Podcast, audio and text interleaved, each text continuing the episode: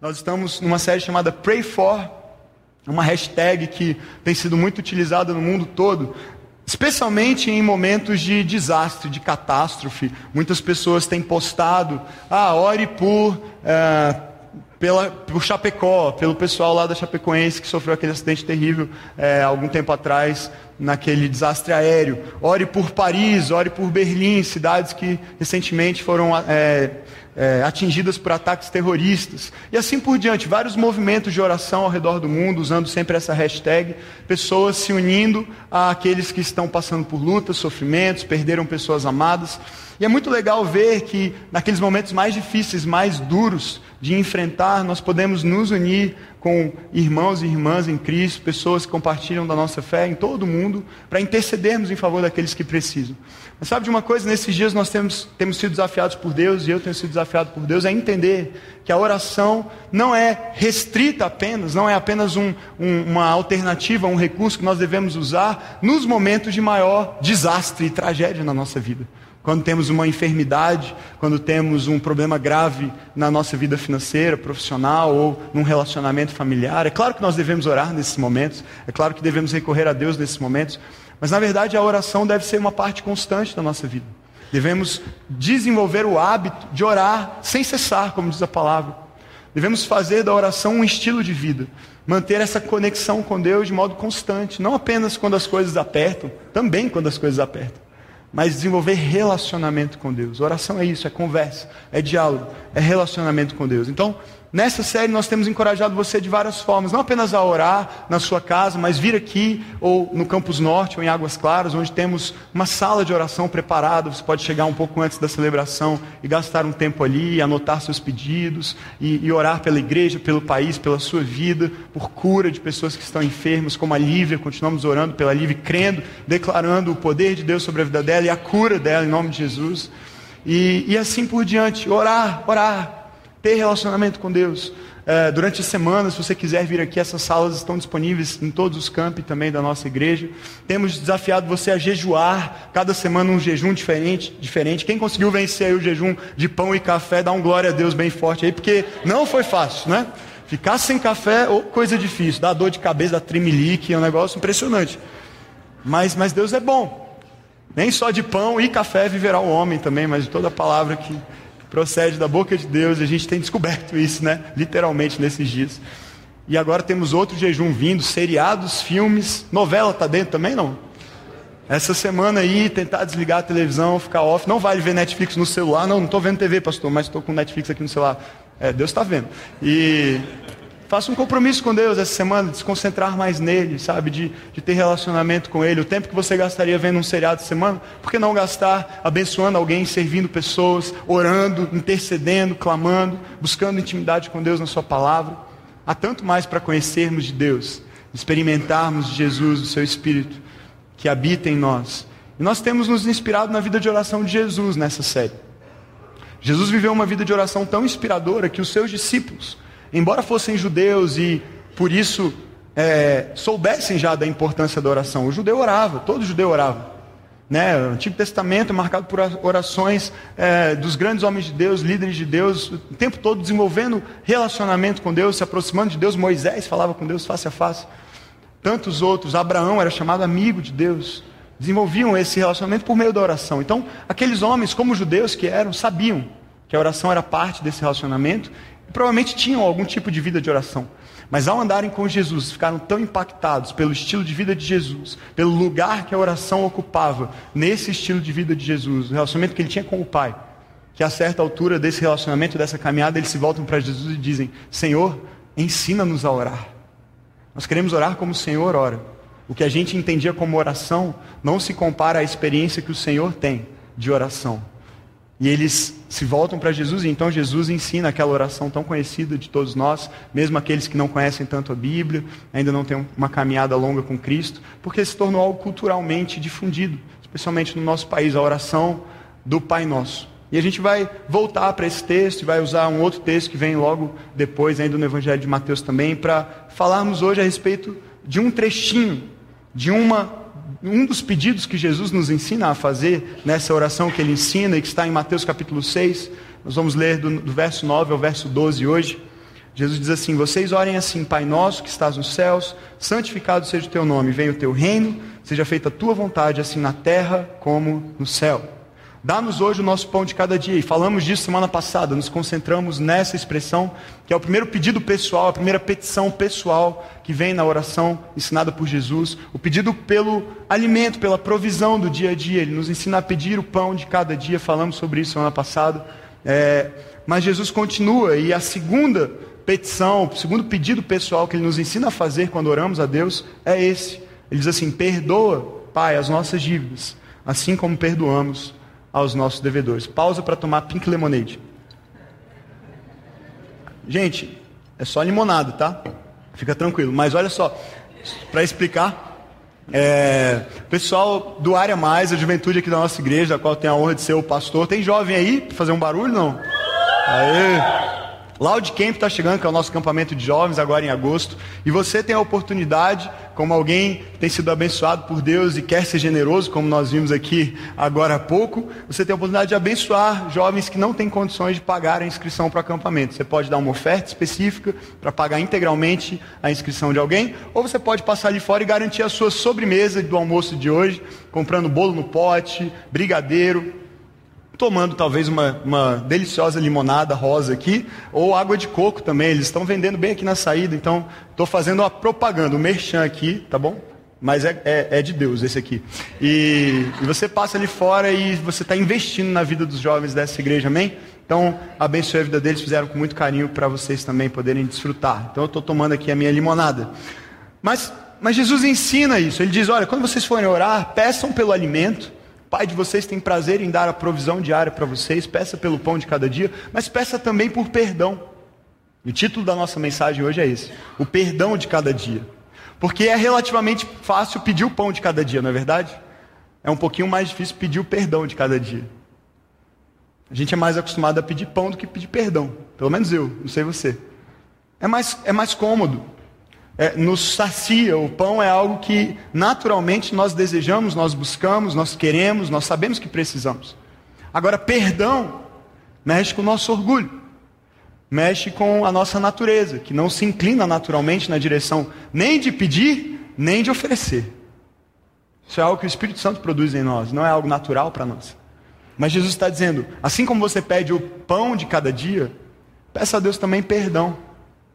E não só peça, veja que interessante como é desafiador. Por isso, prepare-se, que a mensagem de hoje é desafiadora para todos nós. Ele diz assim: perdoa as nossas dívidas, como? Assim como perdoamos aos nossos devedores. Se você entende a lógica disso, você obviamente conclui que se nós não perdoarmos os nossos devedores, o que acontece? Nós seremos perdoados. É simples. É duro, é difícil, mas é claro no texto. Jesus ensina isso, e parece que os discípulos seguem a vida depois daquele momento de ensino e provavelmente ficam meditando a respeito daquilo, refletindo a respeito daquilo, observando como Jesus faz isso na prática, como ele estende perdão às pessoas de modo tão gracioso, como ele não as condena, como ele as restaura graciosamente. E provavelmente eles ficam tão impactados com isso, pensando sobre isso, sendo desafiados por isso, que lá na frente eles voltam a esse assunto do perdão. Lá no capítulo 18 do Evangelho de Mateus, Pedro, que era geralmente o mais abusado mesmo, o mais inconveniente às vezes, o mais ousado às vezes, ele se volta para Jesus e ele faz uma pergunta. Capítulo 18, verso 21 do Evangelho de Mateus. Ele se aproxima de Jesus e pergunta: Senhor, quantas vezes deverei perdoar ao meu irmão quando ele pecar contra mim? Até sete vezes? E Jesus respondeu: Eu lhe digo, não até sete. Por que ser tão humilde? Por que não ousar mais? Não até sete, mas até 70 vezes sete. Eu fui corrigido ali no intervalo, disseram que é, na primeira celebração, em vez de falar 490, que é o resultado certo da conta, né? 70 vezes 7, eu estava falando 790. Eu sou ruim de matemática, não tanto, mas foi um lapso. Então, se você estava na primeira celebração, está aqui de novo, 490. O pastor conseguiu fazer essa conta. 70 vezes 7, 490 vezes é o que Jesus está dizendo, não 7. Joga isso para cima. Perdoa quantas vezes forem necessárias. Ele diz assim: por isso, o reino dos céus, e aí Jesus emenda com uma parábola. Jesus gostava de ensinar princípios por meio de histórias. Nós precisamos aprender mais com Jesus. Histórias ganham o coração das pessoas. Conte histórias. Ensine as pessoas contando histórias. Isso é, é incrível. Jesus, com essa genialidade, com essa sabedoria, ele faz isso. Ele conta uma história. O reino dos céus é como um rei que desejava acertar contas com seus servos. E quando começou o acerto, foi trazido à sua presença um que lhe devia uma enorme quantidade de prata. Como não tinha condições de pagar, o Senhor ordenou que ele, sua mulher, seus filhos e tudo que ele possuía fossem vendidos para pagar a dívida.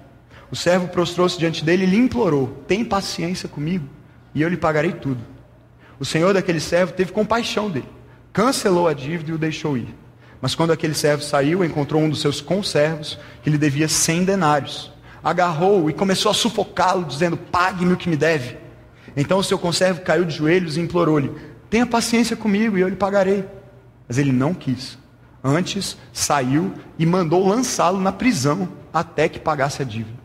Quando os outros servos, companheiros dele, viram o que havia acontecido, ficaram muito tristes e foram contar ao seu senhor tudo o que havia acontecido. Então o senhor chamou o servo e disse: Servo mau, eu cancelei toda a sua dívida porque você me implorou. Você não devia ter tido misericórdia do seu conservo como eu tive de você? Irado, seu senhor entregou aos torturadores até que pagasse tudo o que devia.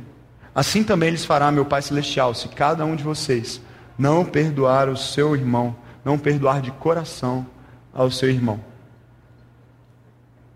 Interessante isso, porque Jesus conta essa história em resposta à pergunta de Pedro, ao pedido de, de Pedro, de uma explicação a respeito de quantas vezes deveria perdoar. E Jesus emenda com essa história tão, tão intrigante, parece até meio surreal você imaginar que alguém que acabou de ser perdoado de uma dívida enorme, de uma dívida impagável, logo imediatamente, é, após essa experiência, se recusa a perdoar uma dívida incomparavelmente menor. Os teólogos, pessoas que estudam a história bíblica, ao analisar os, os termos originais desse, desse texto, é, traduzindo isso para uma linguagem mais dos nossos dias, seria como se o primeiro servo devesse ao seu senhor 10 milhões de dólares. E como se o segundo servo, aquele que não foi perdoado por esse primeiro servo, tivesse uma dívida de 10 dólares. Imagina a diferença. Um foi perdoado de 10 milhões, pelo seu senhor. Cancelou a dívida, não refinanciou, não deu um prazo a mais, não colocou juros mais suaves, não, cancelou, perdoou a dívida. E aí ele que acaba de ser perdoado, livre, tranquilo, encontra alguém que lhe deve 10 dólares, 10 reais, e é incapaz de perdoar. Parece ou não parece, às vezes, com algumas experiências que eu e você temos? Às vezes nós sabemos que o perdão que recebemos de Deus é maravilhoso, é enorme, é fruto de graça. Mas nem sempre nós estamos dispostos a perdoar os outros quando eles nos ofendem. Ainda que saibamos que a ofensa deles contra nós é incomparavelmente menor a ofensa, a nossa ofensa contra Deus. É disso que nós vamos falar e eu quero compartilhar com você três atitudes que eu e você precisamos ter na nossa vida de oração, no nosso relacionamento com Deus, para que o perdão se torne parte também da nossa vida de oração, como Jesus ensina. Ele ensina a orar e ele diz: inclua na sua oração, inclua no seu relacionamento com Deus essa consciência de um estilo de vida de alguém que sabe que foi perdoado e pode ser perdoado por Deus, mas que também perdoa as pessoas. Três atitudes que eu e você precisamos tomar. A primeira delas, reconheça que a sua dívida é impagável e que precisa de perdão. Reconheça que a sua dívida é impagável. Que a única solução é o perdão. Não adianta um prazo a mais. Veja, o servo, aquele primeiro servo, ele se aproxima do seu senhor e ele não nega que tem uma dívida. Ele não, ele não tenta transferir, ele não diz assim, não, na verdade, quem está te devendo é o fulano. Não, na verdade, é, foi um mal entendido. Está aqui, ó, o comprovante, eu já paguei. Está tudo certo, não sou eu, eu não devo mais. Na verdade, ele, ele chega diante do, do seu Senhor e por mais que a dívida fosse impagável, ele clama por paciência, ele diz: me dá mais um tempo. Nem que ele trabalhasse a vida inteira, com base no salário médio de um trabalhador daquela época, ele seria capaz de pagar aquela dívida. Ela era absolutamente impagável. Mas diante do quadro que se apresentava de se tornar escravo, ele, sua mulher, seus filhos, todos eles se tornarem escravos para o resto da vida, por causa daquela dívida, ele clama por misericórdia, ele pede um tempo, ele pede paciência. E o que o Senhor faz? Ele perdoa a dívida. Ele cancela a dívida. Mas a primeira coisa que aquele servo foi, fez foi reconhecer, foi admitir. Ele se coloca diante do Senhor e diz: É verdade, eu tenho uma dívida, eu não nego. eu sou devedor, eu preciso de paciência. E ele recebe perdão, porque paciência não seria, não seria suficiente. Primeira coisa que eu e você precisamos fazer diante de Deus é reconhecer que há sim uma dívida. Quer você tenha consciência disso hoje ou não. E eu creio que se você ainda não tem, o Espírito Santo vai trazer esse convencimento, porque a palavra de Deus diz que Ele é que nos convence do pecado, da justiça e do juízo. Todos nós somos pecadores. Todos nós somos falhos. E falhos a um ponto em que não somos capazes de resolver essa nossa condição por conta própria. Não temos o que fazer a respeito dessa condição. Não há em nós a capacidade de nos tornarmos melhores por conta própria, de pagarmos essa dívida que temos em relação a um Deus que é santo, que é bom, que é justo, que é perfeito. Podemos gastar a nossa vida inteira tentando fazer boas obras, fazendo caridade, ajudando pessoas. Nada disso será suficiente para pagar a dívida que nós temos diante de um Deus santo, de um Deus perfeito. Deus, às vezes a gente trata Deus como alguém que faz uma planilha. Às vezes você tem, talvez você tenha na sua casa, no seu orçamento doméstico, né, uma planilha lá no Excel ou em algum aplicativo, alguma coisa assim, onde você lança suas entradas e saídas, né? Ou então na sua empresa, né, se, você, se você trabalha no setor financeiro de uma empresa, ou contabilidade, alguma coisa assim, você é acostumado com isso. Entradas verdes, saídas vermelhas. E no final, o saldo, né? Muito raro ele ficar verde no final, né? Normalmente a gente fica em dívida, a gente fica devendo. Mas às vezes a gente transfere essa lógica do mundo, essa lógica contábil, financeira, para o nosso relacionamento com Deus. É como se ele estivesse o tempo todo avaliando a gente e contabilizando. Agiu bem, verdinho. Agiu mal, vermelho. E aí a gente fica na expectativa de, no final dos tempos, no final da nossa vida, chegar lá com um saldo verde, né? Para apresentar diante de Deus e falar: Senhor, eu posso entrar no céu, agora eu estou tô, tô tranquilo, estou garantido, porque o meu saldo foi positivo, porque eu fiz mais coisas boas do que coisas ruins. Não é assim que funciona diante de Deus. Deus não faz assim. Deus, aliás, se ele fizesse assim, a gente estaria perdido. Por melhor que você seja, você não consegue atingir o padrão de santidade de um Deus perfeito e santo. Nenhum de nós consegue. Somos todos falhos, somos todos pecadores. É por isso que a nossa primeira atitude precisa ser reconhecer que há uma dívida, e essa dívida é impagável. Precisamos deixar de lado o nosso orgulho, o nosso coração cheio de si mesmo, para dizer: Senhor, eu reconheço que eu sou falho, que eu sou pecador, que eu sou imperfeito e que por mim mesmo eu sou incapaz de atingir o seu padrão. Mas há uma boa notícia: a graça de Deus é suficiente. Esse Deus que tem prazer em estender a mão e nos acolher, e nos perdoar, e nos incluir na sua família, nos resgatar, nos redimir, Ele faz isso por meio de Jesus. Jesus paga o preço no nosso lugar, o preço que nós deveríamos pagar, Ele paga em nosso lugar. Eu quero deixar com você nesse primeiro ponto, nessa primeira atitude, três versículos. Anota pelo menos a referência aí, para quando você se esquecer disso, quando você estiver em crise, se sentindo diminuído, condenado, acusado por causa dos seus pecados. Porque é isso que o, o diabo faz, é isso que o nosso inimigo faz. Ele tenta nos acusar, acusar a nossa consciência, dizendo: você não merece o amor de Deus, você não merece a graça de Deus, você não pode ser útil nas mãos de Deus por causa do que você fez. Talvez lá atrás, no passado. Talvez por causa de algo que você ainda está fazendo, lutando contra algum pecado, e ele tenta nos acusar. Eu quero te lembrar com essa, essas verdades das Escrituras Sagradas que não há mais acusação e condenação contra você se você está em Cristo Jesus.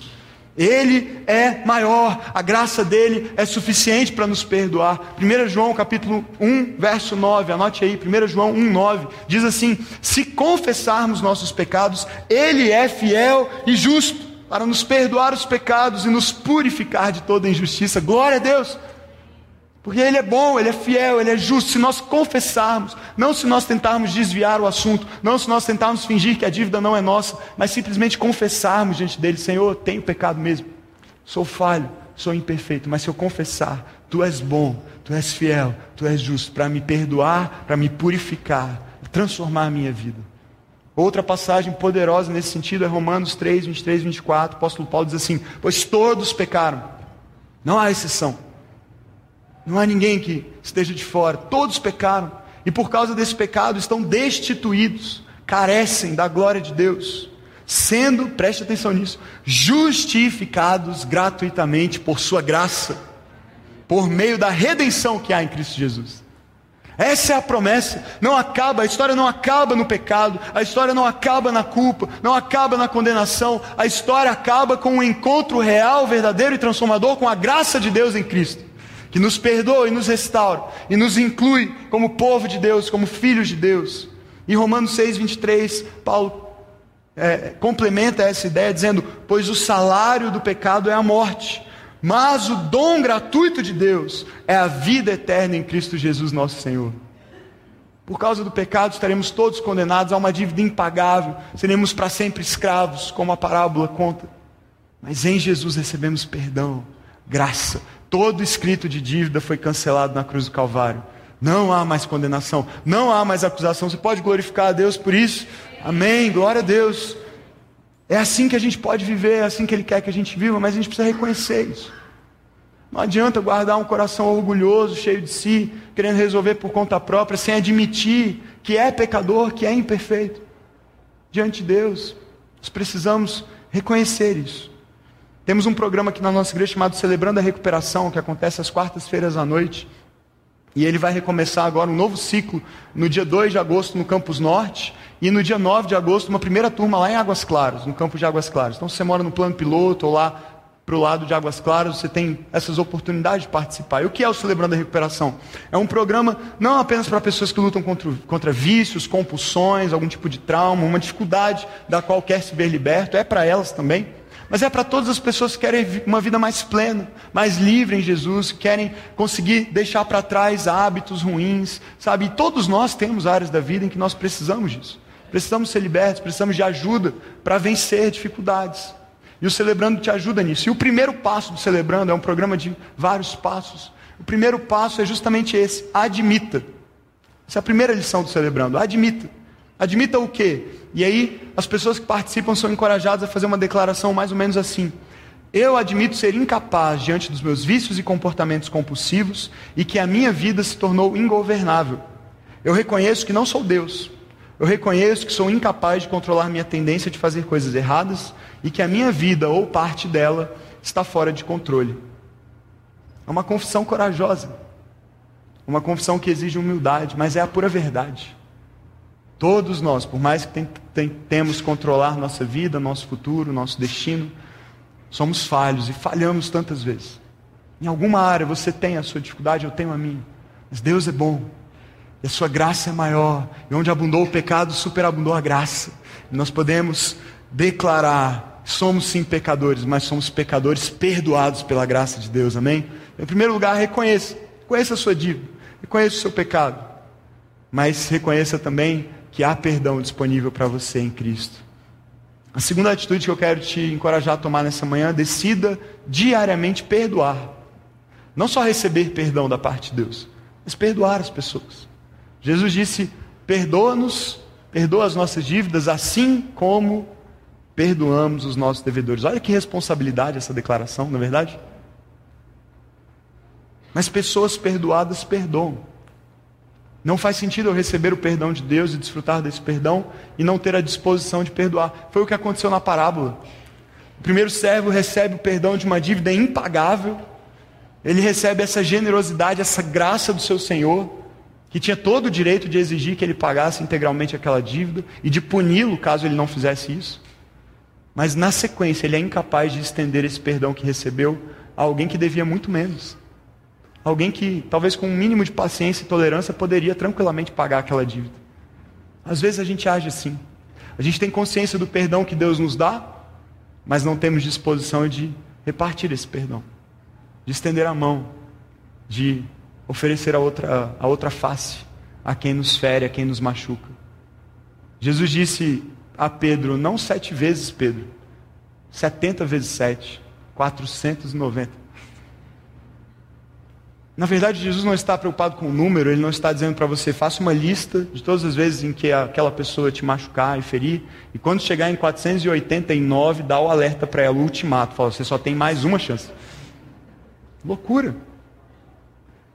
Provavelmente tem gente na sua vida que está chegando lá, né? Que já está no limite, talvez já está negativo. Porque 490 é mole da gente vacilar, né? A gente faz muito mais do que isso. Em um dia só a gente chega perto desse número, às vezes. Mas o que Jesus está dizendo é: perdão não é algo quantitativo, é algo qualitativo.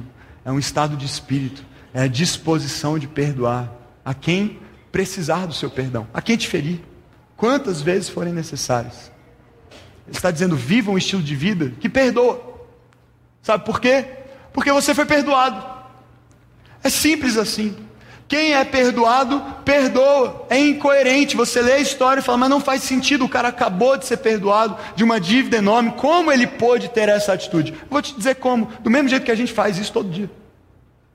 Todos os dias a gente pode viver com a consciência de que Deus nos perdoa e nos restaura. E provavelmente, se você é um cristão, é um discípulo de Jesus, praticamente todos os dias você ora, ou de manhã, ou à noite, e fala assim: Senhor, perdoa os meus pecados. Às vezes a gente vai no atacado assim, né? Não especifica muito. Perdoa os pecados, se, eu cometi alguma coisa que eu não tenho nem consciência, perdoa também. E aí a gente pede perdão e vai viver a vida feliz, perdoado, tranquilo. Mas aí alguém faz algo contra nós, nos fere, dá uma rasteira no trabalho, é promovido às nossas custas o marido briga, é grosso, a esposa não é carinhosa, não é atenciosa, o filho desobedece e, e, e alguém fecha no trânsito, xinga, briga. E o que, que a gente faz? Que ódio dessa pessoa. Que raiva desse cara. Como é que ele faz isso comigo? Já é a quinta vez. Já é a terceira vez, já é a décima vez. A incoerência. Como é que todo dia a gente se aproxima de Deus dizendo, Senhor, perdoa os meus pecados, obrigado porque o Senhor é um Deus gracioso, misericordioso, tuas misericórdias se renovam a cada manhã sobre a minha vida, aleluia, glória a Deus. Mas na sequência, no primeiro desafio, na primeira ofensa que recebemos, ah não, isso não dá para perdoar, isso é imperdoável. Traição, adultério, abuso, violência, isso eu não perdoo. Se fizer isso comigo, estou fora. Eu sei que é difícil. Mas veja bem, o que é que nós fizemos contra Deus? Talvez você diga assim: eu nunca fiz nada parecido com isso contra Deus. Será mesmo? Será que cada um dos nossos pecados, das nossas mentiras, a nossa inveja, o nosso ciúme, a nossa falta de fé, nossa maledicência, os nossos jeitinhos, será que isso todo dia, repetidas vezes, não ofende a santidade de Deus da mesma maneira como alguém nos machuca e nos ofende, e muito mais. Eu quero te lembrar que o mesmo Deus que te perdoou dos seus pecados passados, presentes e futuros está dizendo para você: você será perdoado na medida em que perdoar. Difícil, né? É bom receber o perdão de Deus. Nem sempre é fácil perdoar na mesma proporção. Precisamos decidir perdoar diariamente. Eu vou perdoar todos os dias. Mas precisamos também decidir diariamente perdoar. Todos os dias dizer: hoje eu vou perdoar. Eu vou perdoar aquela pessoa. Eu vou perdoar o meu marido. Eu vou perdoar a minha esposa. Eu vou perdoar os meus filhos. Eu vou perdoar os meus pais. Porque Deus me perdoou. E pessoas perdoadas perdoam. O pastor John Piper chama a atenção para o fato de que perdão não é uma coisa que tem repercussão, o perdão, a falta de perdão, não tem repercussão apenas para a nossa vida aqui na terra, para o aqui e para o agora, mas tem a ver também com a nossa eternidade. Ele diz assim: se nós permanecermos com um espírito que não perdoa, preste atenção, não seremos perdoados por Deus. Se continuarmos nesse caminho, não iremos para o céu, porque o céu é o lugar da habitação das pessoas perdoadas. E pessoas perdoadas perdoam. Então decida diariamente perdoar. Decida estender a mão. Mesmo, a mesma graça que você recebeu é a graça que você oferece. Não é algo que eu posso fazer com a minha força, que você pode fazer com a sua força, com a sua vontade, determinação, disciplina. Eu vou perdoar, eu vou perdoar. Aí leva uma cacetada e já está brigando. Porque a nossa força de vontade é limitada, é imperfeita, como nós. Mas pelo Espírito de Deus, nós podemos desenvolver esse caráter parecido com o de Jesus. Que mesmo estando na cruz, humilhado, cuspido, sendo açoitado, pôde dizer: Pai, faz o quê? Perdoe-os. Não sabem o que fazem. Esse é o caráter do nosso Deus, esse é o caráter do nosso Senhor. É o caráter que eu e você devemos desenvolver também. Em terceiro lugar, compreenda e livre-se dos danos de não perdoar. Não perdoar faz mal para mim, faz mal para você. Guardar ressentimento, rancor, raiva, faz mal para a gente. Então entenda isso e se livre desses danos, dessas consequências. Jesus disse: peça ao Pai para te perdoar, assim como você perdoa. E você vai viver essa vida livre de culpa. O que aconteceu na parábola que Jesus contou é que aquele segundo servo não entendeu as consequências da sua falta de perdão. Ele recebeu perdão, mas não estendeu o perdão. O que aconteceu com ele? O Senhor descobriu, mandou chamar, falou: Como é que você pôde ser perdoado de uma dívida tão grande e não pôde estender a mão a quem precisava de perdão? Quer saber de uma coisa? A dívida está valendo de novo. E agora você vai para a prisão, você vai ser torturado. E a parábola termina de um jeito que até talvez te agrida um pouco, dependendo de como você enxerga Deus, porque diz assim: assim também, Jesus diz: Meu Pai fará com você, se você não perdoar. Parece estranho, parece incompatível com um Deus amoroso e gracioso, né? Mas a graça de Deus não para em nós, ela flui a partir de nós. Se eu conhecer a graça, eu preciso dar a graça.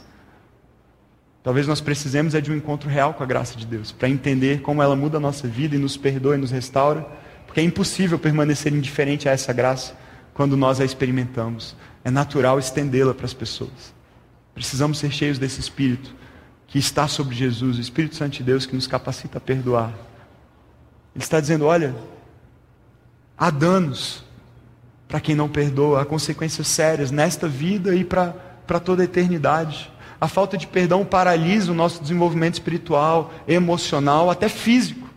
Há pesquisas científicas provando que pessoas que guardam ressentimento, rancor, amargura no coração têm mais chance de desenvolver enfermidades. Não só emocionais, enfermidades físicas mesmo. A falta de perdão nos consome, nos mata, seca a nossa vida, prejudica o nosso relacionamento com as pessoas e com Deus.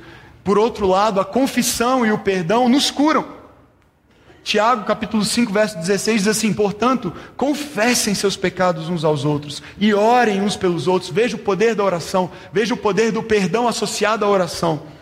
Confessem os pecados uns aos outros e orem uns pelos outros para serem curados. E a oração de um justo é poderosa e eficaz. Deus ouve essa oração, Deus ouve a sua confissão. Deus não requer de você um esforço um trabalho para pagar a dívida que Ele sabe que você não é capaz de pagar. Por isso Ele enviou Jesus. Ele está dizendo: a única coisa que você precisa fazer é confessar, é reconhecer diante de mim, é pedir perdão. Pedir perdão também não só para mim, mas para as pessoas que eventualmente você feriu, você machucou, e estender esse mesmo perdão a elas. Quando elas machucarem você, sabe o que vai acontecer? Você vai ser curado, você vai ser liberto, você vai viver a vida plena e abundante que eu tenho para te dar.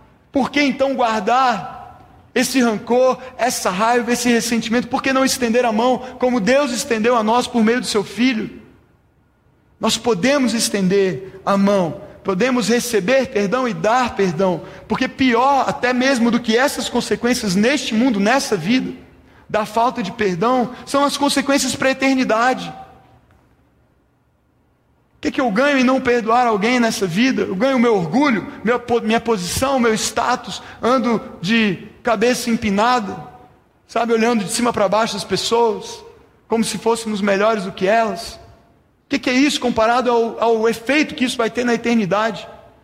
O pastor John Piper continua aquela citação que eu, que eu mencionei antes. Ele diz assim: a razão disso, a razão de não irmos para o céu se não perdoarmos, não é porque podemos merecer o céu perdoando os outros.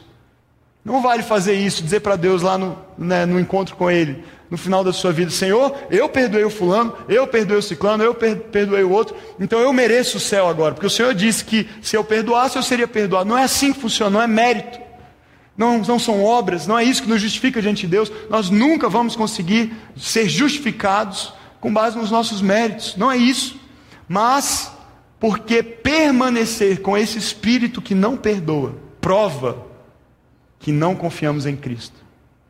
É o contrário. Não é, não é a causa, é o efeito. Se eu estou em Cristo, eu perdoo. Se eu não perdoo, eu tenho que questionar se eu estou em Cristo. É isso que ele está dizendo. Talvez você não vá para o céu, mas não é porque você não atingiu por si mesmo os méritos e o padrão de Deus. Você nunca vai conseguir isso. Mas é porque você não confiou bastante em Cristo para, assim como você recebe perdão dele, estender para os outros. Essa é a questão. A falta de perdão revela o que está no seu coração se você pertence a Jesus ou não, se você confia na graça dele ou não, se você foi perdoado por ele ou não. Porque pessoas perdoadas perdoam. Pessoas amadas amam, pessoas que foram incluídas na família de Deus incluem outros ainda que não mereçam, porque sabem que não merecem também.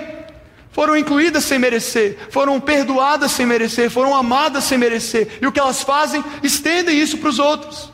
Compreendem que viver essa vida pequena, fechada, limitada, dizendo eu não perdoo esse, não perdoo, isso é inadmissível, isso eu não tolero.